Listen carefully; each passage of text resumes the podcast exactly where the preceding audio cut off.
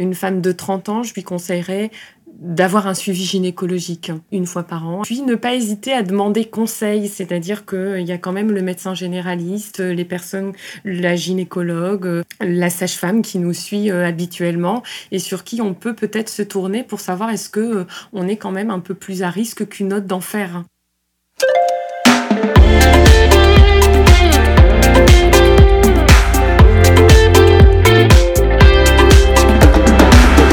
Bienvenue dans Santé, le podcast qui prend le pouls des sujets de santé.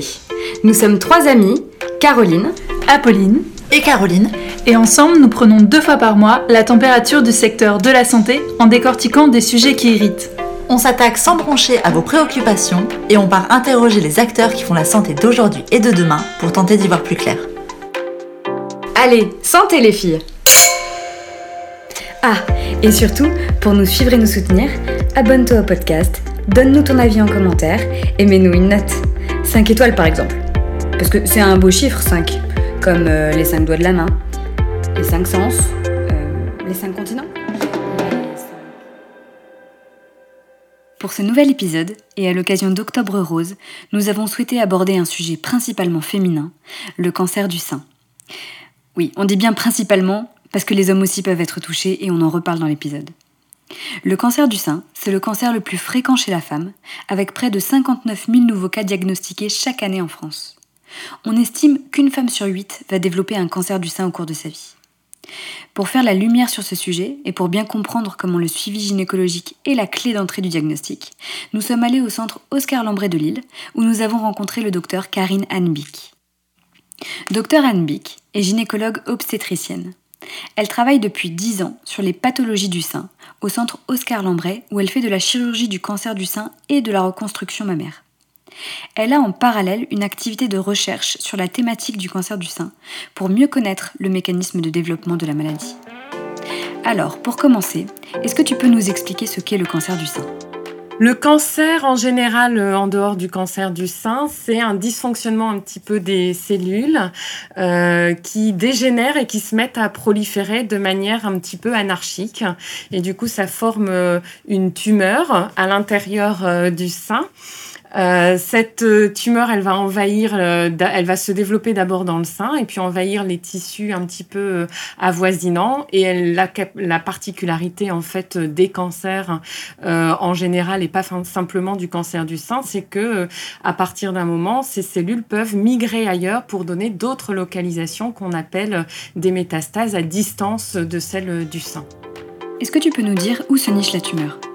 Elle se niche dans le sein, mais le sein, c'est en fait un c'est euh, de la graisse et formé de glandes mammaires, la glande qui euh, permet euh, de d'allaiter ses enfants, qui augmente et qui diminue de taille en fonction de la période dans laquelle on est, en moment de l'adolescence, au moment de quand on est enceinte. Et en fait, c'est dans la glande mammaire et pas dans le tissu graisseux avoisinant. Et la glande mammaire, c'est formé de petits canaux qui vont, de petits canaux qui vont aller jusqu'au niveau du mamelon et avec des petites grappes de raisin au bout qu'on appelle des lobules. Et c'est dans ces grappes de raisin ou dans les canaux que va se développer le cancer du sein. Est-ce que les hormones féminines jouent un rôle dans le développement de ce cancer?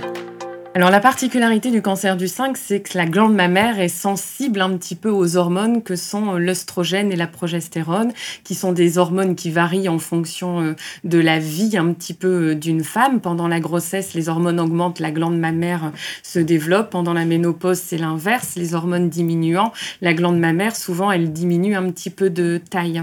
Et donc, les hormones féminines, on peut pas dire qu'elles soient responsables du cancer c'est pas elles qui sont le, la première cause de ce dysfonctionnement de la cellule qui va donner un cancer, mais elles sont dans, elles donnent un peu un environnement à la cellule propice à se développer. Hein. C'est un petit peu euh, l'engrais euh, de la tumeur, en tout cas euh, pour le cancer du sein. En prenant la pilule, on maintient notre niveau d'hormones. Est-ce que l'effet régulateur de la pilule nous protège contre le cancer du sein? Ou à l'inverse, est-ce qu'elle peut causer un cancer du sein? La pilule ne protège pas contre le cancer euh, du sein, en fait, puisqu'on n'a plus d'hormones naturelles, mais on en apporte de, des euh, de synthèse, en fait.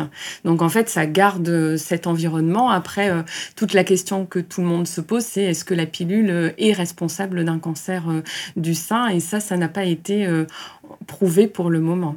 Après, euh, le seul euh, facteur qui a été euh, montré, c'est le traitement hormonal de la ménopause, ce qui est un traitement hormonal qu'on prend au-delà de la ménopause et donc on augmente un petit peu l'imprégnation d'hormones au cours de notre vie. Il y a des études qui ont montré en effet que ce traitement hormonal de la ménopause augmentait un tout petit peu. Il y avait un petit sur-risque de développer un cancer du sein chez ces patientes qui avaient un traitement hormonal substitutif, mais après plusieurs années. Est-ce que les hommes peuvent également avoir un cancer du sein? Les hommes sont aussi concernés euh, par le cancer du sein, mais avec euh, une fréquence beaucoup plus faible. Souvent, on leur propose une consultation de génétique, qui est une consultation pour voir s'il n'y a pas une, anomalie au niveau du gène qui peut expliquer l'augmentation de risque du cancer du sein, et notamment euh, chez l'homme. On entend parfois dire que les prothèses mammaires pourraient provoquer le cancer du sein. Est-ce vrai? Non, ce n'est pas vrai. les prothèses mammaires sont faites en gel de silicone ou il y en a qui sont faites en sérum physiologique. Donc elles, sont, elles ne sont pas responsables de cancer du sein, mais euh, récemment, on a mis en évidence que certaines prothèses, notamment de la marque Allergan et euh, qui avaient euh, une enveloppe texturée, ont montré qu'ils augmentaient le risque de lymphome anaplasique à grandes cellules. Alors c'est un terme très scientifique, mais en fait c'est un cancer qui se développe autour de la prothèse par euh, le fait de la texturation de la prothèse. Ce type de prothèses ne sont actuellement plus commercialisées. Est-ce qu'il y a une ou des formes de sein plus à risque que d'autres? Il n'y a pas de forme de sein qui est plus à risque de développer un cancer du sein. Il n'y a pas de différence entre un petit sein et un gros sein. La seule différence, ça va être peut-être l'impact que ça peut avoir. C'est-à-dire qu'à l'examen clinique, chez une patiente qui a un petit sein, la palpation va peut-être permettre de diagnostiquer plus facilement un, cancer, alors qu'une patiente qui a un bonnet E sur un nodule qui fait un centimètre, si le nodule est profond, ça va peut-être être plus difficile à palper. Ensuite, la taille du sein peut avoir un impact sur la chirurgie qu'on va pouvoir euh, proposer derrière. C'est euh, plus facile de conserver un sein sur un gros volume que sur un petit volume en font pour une même taille de tumeur, par exemple. Comment détecte-t-on ce cancer? Il y a deux façons de le détecter soit parce qu'on palpe un nodule et les patientes, euh, soit elles se palpent un nodule, soit c'est la gynéco lors d'un suivi gynécologique à l'examen, euh, à la palpation mammaire qui euh, palpe un nodule au niveau du sein, ou un ganglion en dessous du bras qui fait que la patiente réalise un bilan radiologique comme le plus souvent une mammo qui est plus ou moins complétée par une échographie et qui amène du coup au diagnostic de cancer du sein si une biopsie est faite au décours du bilan radiologique. Soit c'est euh, un diagnostic de, de, tumeurs qui sont complètement infracliniques et euh, qui sont diagnostiquées par euh, la mammographie et l'échographie, c'est-à-dire c'est des lésions qui ne sont pas palpées parce qu'elles sont trop petites ou euh, ce sont des lésions qui ne sont pas sous forme de nodules mais sous autre forme qu'on ne peut pas palper à l'examen clinique et du coup ne sont visualisées que par l'examen radiologique que sont la mammographie et s'il y a des anomalies, une échographie mammaire. Et ces examens montrent l'importance du dépistage euh, qui est réalisé chez les femmes à partir de 50 ans. On nous dit souvent de nous palper les seins. Est-ce suffisant? Et comment faire? On palpe la totalité du sein et en fait on le palpe avec la main à plat sur le sein qu'on fait rouler un petit peu sur euh, les côtes et qui permet euh, de mieux palper et mieux sentir quand il y a un nodule. Ensuite on peut palper mais ça ça relève plus euh, d'un examen médical que une palpation qui peut être faite par la patiente parce que c'est quand même un peu plus difficile qui est la palpation de l'aisselle en fait en dessous du bras qui permet de voir s'il y a des ganglions ou pas en sachant que tout le monde a des ganglions en dessous du bras. Le but est de savoir s'il y a des ganglions qui ne sont pas normaux euh, euh, à la palpation et à l'examen clinique. Après, il faut savoir que l'autopalpation, oui, on peut la, proposer aux patientes. Après, c'est des examens qui sont pas toujours euh, faciles parce que une patiente jeune ou même moins jeune, parfois, elle a des seins qui sont un petit peu euh, durs, qui évoluent aussi au cours du cycle avec euh, des fois des douleurs dans les cadrans externes en période de, juste avant les règles et qui fait que des fois, les examens cliniques sont pas aussi faciles. Donc, je crois que l'autopalpation, il faut l'apprendre aux patientes lors d'un examen gynécologique. Mais il faut pas stresser non plus la patiente à se dire faut vous palper euh, tous les mois. Je crois qu'après, il euh, faut qu'elle le fasse de temps en temps et qu'après, c'est euh, le, rôle un petit peu de, du gynécologue ou du médecin traitant, en tout cas des médecins de proximité qui vont être vus régulièrement par la patiente. Et pour les hommes, comment ça se détecte? Alors la particularité chez l'homme, c'est que le dépistage euh, systématique par euh, des mammographies, euh, il n'est pas possible. D'une part parce que souvent ils n'ont pas de glande mammaire, donc la mammographie est difficile, et puis ça fait le dépistage n'est pas proposé en tout cas aux hommes. Du coup, souvent c'est l'examen clinique qui permet le diagnostic du cancer du sein, et c'est souvent à un stade où le nodule est palpable. Et souvent d'ailleurs, ils il, il consultent assez tard les, les médecins parce que ils palpent quelque chose mais ils sont pas forcément inquiets. Du coup, euh, c'est après secondairement en voyant le médecin qu'un examen euh, complémentaire est fait. Et souvent, c'est des échographies mammaires qui sont réalisées et pas forcément des mammographies pour lesquelles euh, c'est un petit peu plus compliqué chez les hommes. Dans le cas des femmes, qui représentent une large majorité des patients, à quel âge est-ce qu'on développe généralement le cancer du sein? Le principal facteur de risque du cancer du sein, c'est l'âge. Donc en fait, plus on vieillit, plus on a de risques euh, pour euh, faire le cancer du sein, en sachant que la majeure partie euh, des femmes ont plus de 50 ans et c'est pour ça qu'on propose le dépistage à partir de 50 ans. Là, je parle d'une patiente en général, c'est-à-dire qu'il y a à peu près 80% des cancers qui sont diagnostiqués après 50 ans. Est-ce qu'il y a des symptômes qui peuvent nous alerter? Les signes extérieurs existent après, ils sont pas aussi fréquents que ça. En tout cas, sur des, des toutes petites tumeurs, euh, les patientes, elles ne sont pas malades et elles sont d'ailleurs, c'est d'autant plus difficile à accepter la maladie, c'est que du jour au lendemain, on leur annonce euh, à la mammographie qu'il y a quelque chose, elles font une biopsie, on leur dit qu'elles ont un cancer et puis euh, du jour au lendemain, elles se sentent bien, elles ne se sentent pas malades et on leur dit qu'il y a un cancer et là, tout s'effondre. Et en fait, c'est ça qui rend un peu aussi difficile l'acceptation de la maladie. y a tout un stress qui est généré euh, avant, euh, avant qu'on les informe et euh, au moment comme ça de cette attente du diagnostic et de la prise en charge. Après, les signes qui peuvent apparaître, c'est sur des formes où il y a déjà à l'examen clinique des anomalies. Donc soit c'est une boule, un nodule qu'on palpe parce qu'il est suffisamment gros pour le palper, soit c'est des douleurs en dessous du bras parce qu'il y a des ganglions qui peuvent donner un petit peu des douleurs en dessous du bras.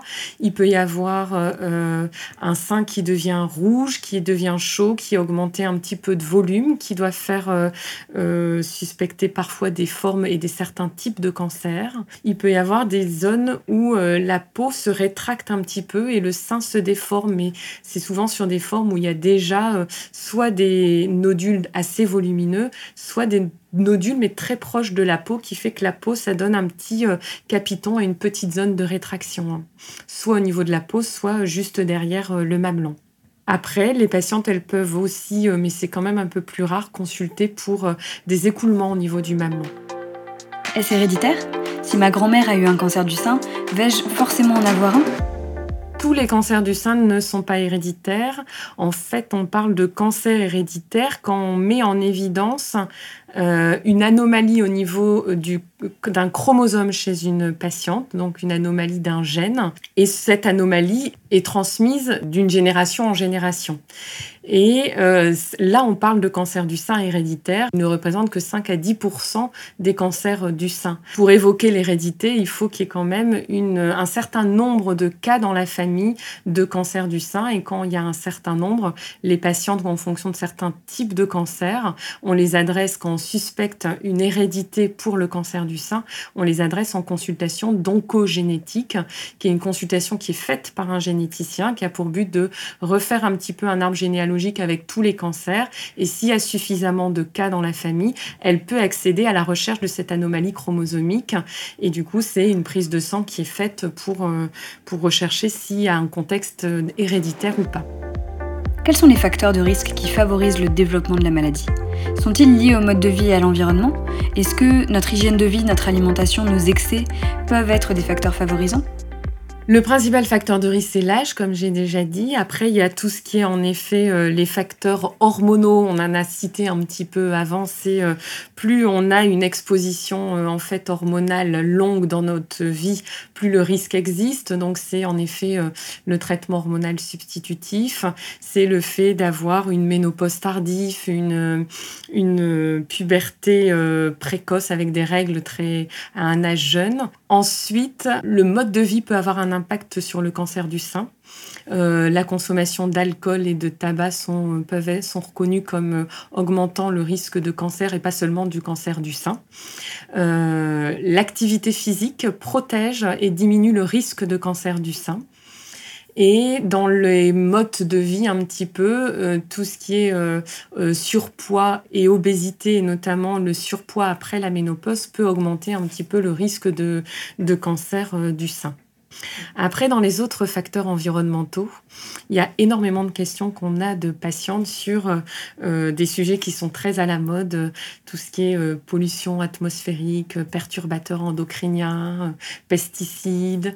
et ça, c'est des sujets qui sont un petit peu plus compliqués parce que on sait que probablement ça a un effet dans le cancer en général et du coup dans le cancer du sein. Après, savoir la part de ces différents facteurs sur le développement du cancer du sein, c'est extrêmement difficile à le mettre en évidence.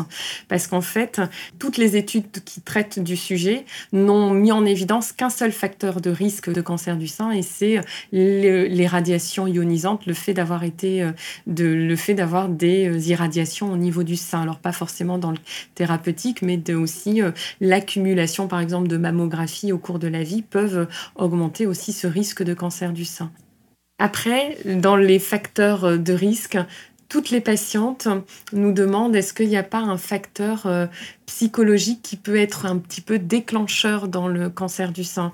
Et souvent, les patientes, elles, euh, elles décrivent euh, assez souvent un facteur marquant, un divorce, un licenciement, le décès de quelqu'un. Et elles rapportent en fait le diagnostic de cancer au, à cet effet marquant comme étant le fait déclenchant. et c'est un petit peu pareil que, le, que ce que je vous ai dit avant. En fait, rien n'a été prouvé. Alors après, c'est en effet difficile à mettre en évidence après, je crois que ça doit peut-être rassurer les gens de savoir la cause d'une maladie et euh, ça doit être assez frustrant. Alors moi, j'ai jamais eu de cancer du sein, mais de savoir qu'on a un cancer du sein, des fois chez des femmes jeunes, des fois chez des femmes plus âgées, alors qu'on n'est pas, euh, on n'a pas d'antécédents dans la famille, on fume pas, on boit pas autant que ça, euh, on n'est pas, on n'a pas de surpoids, et de savoir pourquoi ça nous arrive à nous, peut-être que ça rassure certaines patientes d'avoir une cause en tout cas. Comment pouvons-nous éviter ou prévenir un cancer du sein? Peut-on agir dès 30 ans par exemple? Si je parlais à une personne lambda, une femme de 30 ans, je lui conseillerais d'avoir un suivi gynécologique c'est-à-dire avoir un suivi une fois par an avec euh, euh, une gynécologue ou un gynécologue qui, permet, qui fait une palpation au niveau des seins, ou même des médecins généralistes, parce que, ou les sages-femmes qui font maintenant euh, du suivi gynécologique. il y a l'autopalpation qui peut être appris par ces personnes un petit peu de, de proximité, sans forcément être stressé à vouloir s'autopalper les seins une, fois par, une fois par mois. Après, comment éviter un cancer? Je ne sais pas si on peut l'éviter, on peut peut-être le diagnostiquer euh, plus tôt, on peut peut-être agir un petit peu sur son mode de vie. Pour celles qui fument, pensez peut-être que ça peut être euh, une solution euh, d'arrêter. Il faut toujours se donner des motivations. essayer de, de refaire un petit peu d'activité sportive. Et puis, ne pas hésiter à demander conseil, c'est-à-dire qu'il y a quand même le médecin généraliste, les personnes, la gynécologue, la sage-femme qui nous suit habituellement et sur qui on peut peut-être se tourner pour savoir est-ce que on est quand même un peu plus à risque qu'une autre d'en faire hein, par rapport, en effet, comme tout le monde euh, se pose, est-ce que qu'est-ce que je dois faire moi? J'ai ma maman qui a eu un cancer du sein. Est-ce qu'il faut que je fasse des mammographies très tôt? Est-ce qu'il faut que je fasse des examens cliniques plus réguliers? Et je crois que c'est vraiment les personnes de proximité qui peuvent donner une réponse sur un suivi peut-être un peu plus personnalisé en fonction des antécédents personnels et familiaux de, de la patiente. Comment ça se passe? Comment on agit pour le diagnostiquer? Peu importe si c'est par un moyen de dépistage ou par un examen clinique, elle fait un examen radiologique et une mammographie, qui est après plus ou moins complété par une, souvent par une échographie quand il y a quelque chose qu'on suspecte. Et du coup, au décours de, ce, de cet examen radiologique, des biopsies vont être faites, c'est-à-dire qu'on va faire un petit prélèvement qui est fait souvent par le radiologue, qui est guidé par la mammographie ou l'échographie, et on fait un petit prélèvement, on prend un tout petit prélèvement de cette tumeur qui est envoyé en analyse et ça permet de faire le diagnostic de cancer du sein. Une fois que le diagnostic est fait, souvent la patiente du coup est adressée en consultation, soit par euh, le gynécologue, soit par euh, le, le chirurgien, soit par un oncologue médical, qui va être une première consultation qui va permettre un petit peu de faire le, de donner le diagnostic à la patiente et d'expliquer un petit peu euh, la prise en charge. Il y a différents types de cancers qui sont définis par euh, euh, des caractéristiques que, l'on retrouve au niveau de quand on fait la biopsie et qui euh, classent un petit peu les cancers en différents types de cancers. Il y a des cancers qui peuvent être sensibles aux hormones, il y en a qui ne sont pas sensibles aux hormones, il y en a qui ont une agressivité différente. Alors le fait d'être agressif ne veut pas dire qu'on en est partout ailleurs, mais il y en a qui se développent plus ou moins rapidement. Il y a des patientes qui peuvent avoir en six mois de temps euh, un nodule qui double de volume, alors que certaines patientes, il leur faut plusieurs années pour que le nodule double de volume. Et c'est ce qui, ce qui, ce qui interpelle des fois les patientes, c'est euh, euh, bah, je ne comprends pas non plus parce que j'ai ma gynécologue que j'ai vue il y a six mois, où j'ai fait ma mammographie il y a six mois, et pourtant là, j'ai un nodule qui fait déjà 2-3 cm et que je me suis palpé. Et ben ces nodules-là se multiplient souvent plus rapidement et sont peut-être un petit peu plus agressifs que euh, d'autres nodules, par exemple. Quels sont les traitements possibles? Parmi les différents traitements, il y a la chirurgie qui est possible. Alors là, je parle des, des cancers du sein euh, précoces, c'est-à-dire qui ne sont pas euh, déjà localisés ailleurs. Donc si pour les cancers du sein qui ne sont localisés que au niveau du sein ou au pire au niveau des ganglions en dessous du bras, la prise en charge nécessite plusieurs euh, étapes. Il y a la chirurgie et du coup elle va rencontrer un chirurgien. Il y a la possibilité d'avoir recours à de la radiothérapie au niveau du sein ou au niveau des ganglions et donc dans ce cas-là elle va rencontrer un radiothérapeute. Il y a la possibilité pour les patients d'avoir recours à de la chimiothérapie. Donc la chimiothérapie c'est euh, les perfusions c'est un traitement euh, général. Et les patientes vont rencontrer un oncologue médical qui va s'occuper aussi souvent avec le radiothérapeute de la prescription de l'hormonothérapie. Et l'hormonothérapie, c'est un autre traitement que la chimiothérapie. C'est des comprimés que l'on va donner. C'est des comprimés qui ont pour but un petit peu de bloquer la synthèse d'œstrogène et de progestérone et de mimer un petit peu euh, la ménopause chez les patientes. Mais elles n'ont pas tout accès à l'ensemble des traitements, le choix un petit peu euh, du traitement va dépendre des caractéristiques du cancer, comme je vous avais dit euh, juste avant. Et ensuite, de, et, euh, ce choix est discuté en réunion multidisciplinaire qu'on appelle. C'est des réunions où il y a les différents corps en fait de métiers qui vont prendre en charge le cancer du sein et qui va permettre, en fonction du stade et des caractéristiques du cancer, de décider quel est le meilleur traitement pour la patiente. Le plus fréquent, c'est les cancers qui sont sensibles aux hormones. Donc en fait, les patientes ont le plus souvent de euh, la chirurgie, la chirurgie, si on a la possibilité de faire une chirurgie partielle, c'est-à-dire de ne pas retirer la totalité du sein, mais euh, de retirer que le nodule en passant un peu largement autour, tout en gardant une forme de sein euh, correcte, ça c'est ce qu'on appelle la chirurgie partielle. Si la patiente a une chirurgie partielle, elle aura systématiquement de la radiothérapie derrière. Donc le traitement le plus euh, souvent fait par les patientes, c'est la chirurgie, la radiothérapie et les comprimés d'hormonothérapie parce que euh, la majeure partie des cancers du sein sont des cancers sensibles aux hormones. Combien de temps prennent ces traitements? Ça va dépendre un petit peu du type de traitement. À partir du moment où on a opérer et on peut opérer les patientes soit en ambulatoire, c'est-à-dire elles arrivent le matin, elles repartent le soir. Le geste chirurgical ne dure qu'une journée, donc des fois ça étonne un petit peu. Mais euh, soit elles sont opérées en ambulatoire, soit elles sont opérées avec euh, quelques jours d'hospitalisation. Ça, ça dépend un petit peu du, type de chirurgie qu'on va réaliser. Ensuite, euh, on attend que les patientes cicatrisent et s'il y a de la radiothérapie, on attend un mois et demi, deux mois pour débuter la radiothérapie. La radiothérapie radiothérapie dure environ euh, deux mois. Il y a des protocoles un petit peu plus courts, mais euh, dans la majeure partie des cas, c'est euh, la durée de la radiothérapie, c'est deux mois. Et après, elles enchaînent sur les comprimés d'hormonothérapie. La durée de l'hormonothérapie classique, c'est cinq ans, en sachant qu'elle peut être adaptée aussi en fonction des caractéristiques de la tumeur.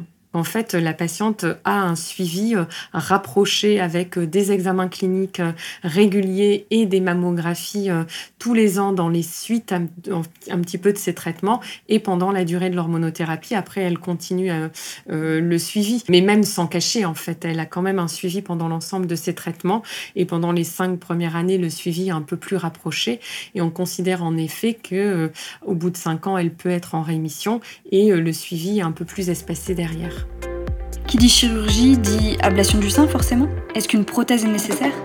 En cas de chirurgie euh, partielle, euh, on garde le sein. Donc en fait, il euh, n'y a, pas a pas de besoin de reconstruire, de reconstruire en tout cas le sein. La patiente a déjà un sein. Au pire, il peut être plus petit que de l'autre côté. Dans ce cas-là, on a la possibilité de corriger euh, l'autre sein et c'est une chirurgie euh, qu'on appelle de symétrisation qui est prise en charge dans le cadre de la prise en charge du cancer du sein.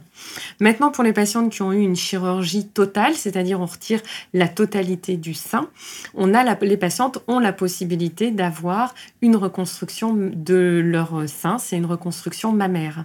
La reconstruction mammaire, elle peut être faite soit sur le même temps d'intervention que la chirurgie totale, ou elle peut être faite de manière différée, c'est-à-dire à distance des différents euh, traitements. Et souvent, on dit six mois à euh, un an après la fin de la radiothérapie quand elle est faite secondairement.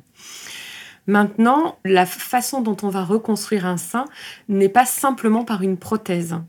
C'est-à-dire qu'il y a différentes façon de reconstruire un sein. Déjà, il y a différentes étapes dans une reconstruction.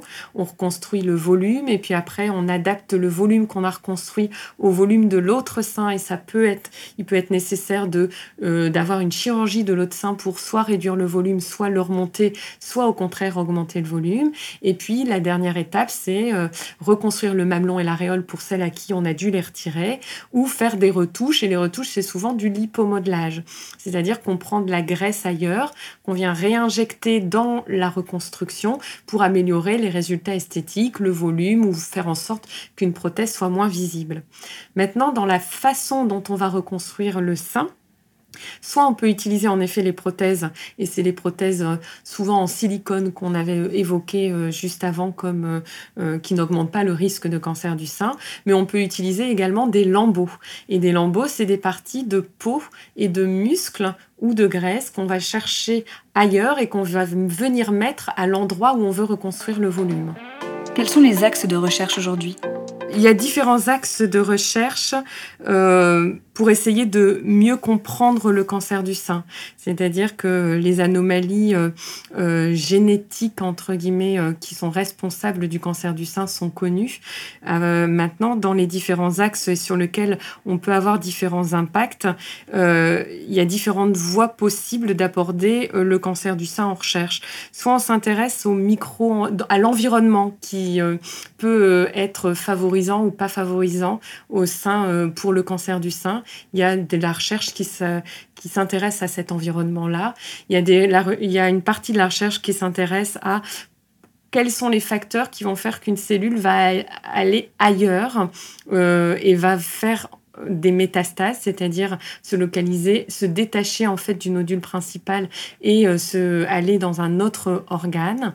Et puis il y a énormément de recherches actuellement sur tout ce qui est résistance au traitement parce que on a mis quand même en place de nouvelles, euh, de nouveaux traitements, surtout chez des patientes qui ont euh, des cancers à un stade déjà avancé, c'est-à-dire où il y a déjà des métastases ailleurs et où au cours de leur vie, les, elles vont développer en fait des résistances au traitement qu'on va leur mettre en place. Et du coup, il y a tout un pan de recherche sur un petit peu euh, comprendre les mécanismes de résistance, comprendre les mécanismes de résistance de la tumeur, de résistance au traitement pour pouvoir apporter euh, d'autres thérapeutiques. Et enfin, est-ce que tu souhaites ajouter un dernier message, quelque chose qu'on n'aurait pas évoqué? Je crois que c'est important de se faire euh, suivre au niveau gynécologique, même chez des patientes jeunes et même chez des patientes qui sont ménopausées et qui えっ? Non plus euh, d'utérus, par exemple. Il y a des patientes qui euh, arrêtent leur suivi gynécologique parce que on leur a retiré l'utérus et elles disent bah, je n'ai plus besoin d'avoir un gynécologue ou d'avoir un suivi gynécologique parce que de toute façon on m'a retiré l'utérus. Et du coup, chez ces patientes-là et toutes les patientes, en fait, le suivi gynécologique ne concerne pas que le suivi du, de faire un frottis, le suivi au niveau de l'utérus. Ça, ça comprend également la palpation au niveau des seins qui est souvent oubliée quand même. Merci au docteur Karine Anbic d'avoir répondu à toutes nos questions.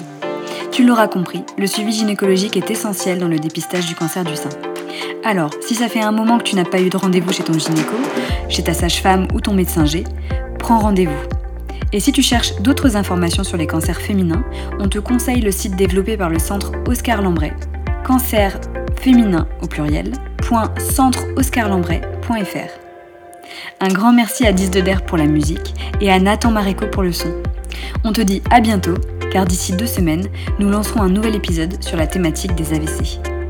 On tentera, comme d'habitude, de t'apporter un maximum de réponses. D'ici là, prends soin de toi et surtout, santé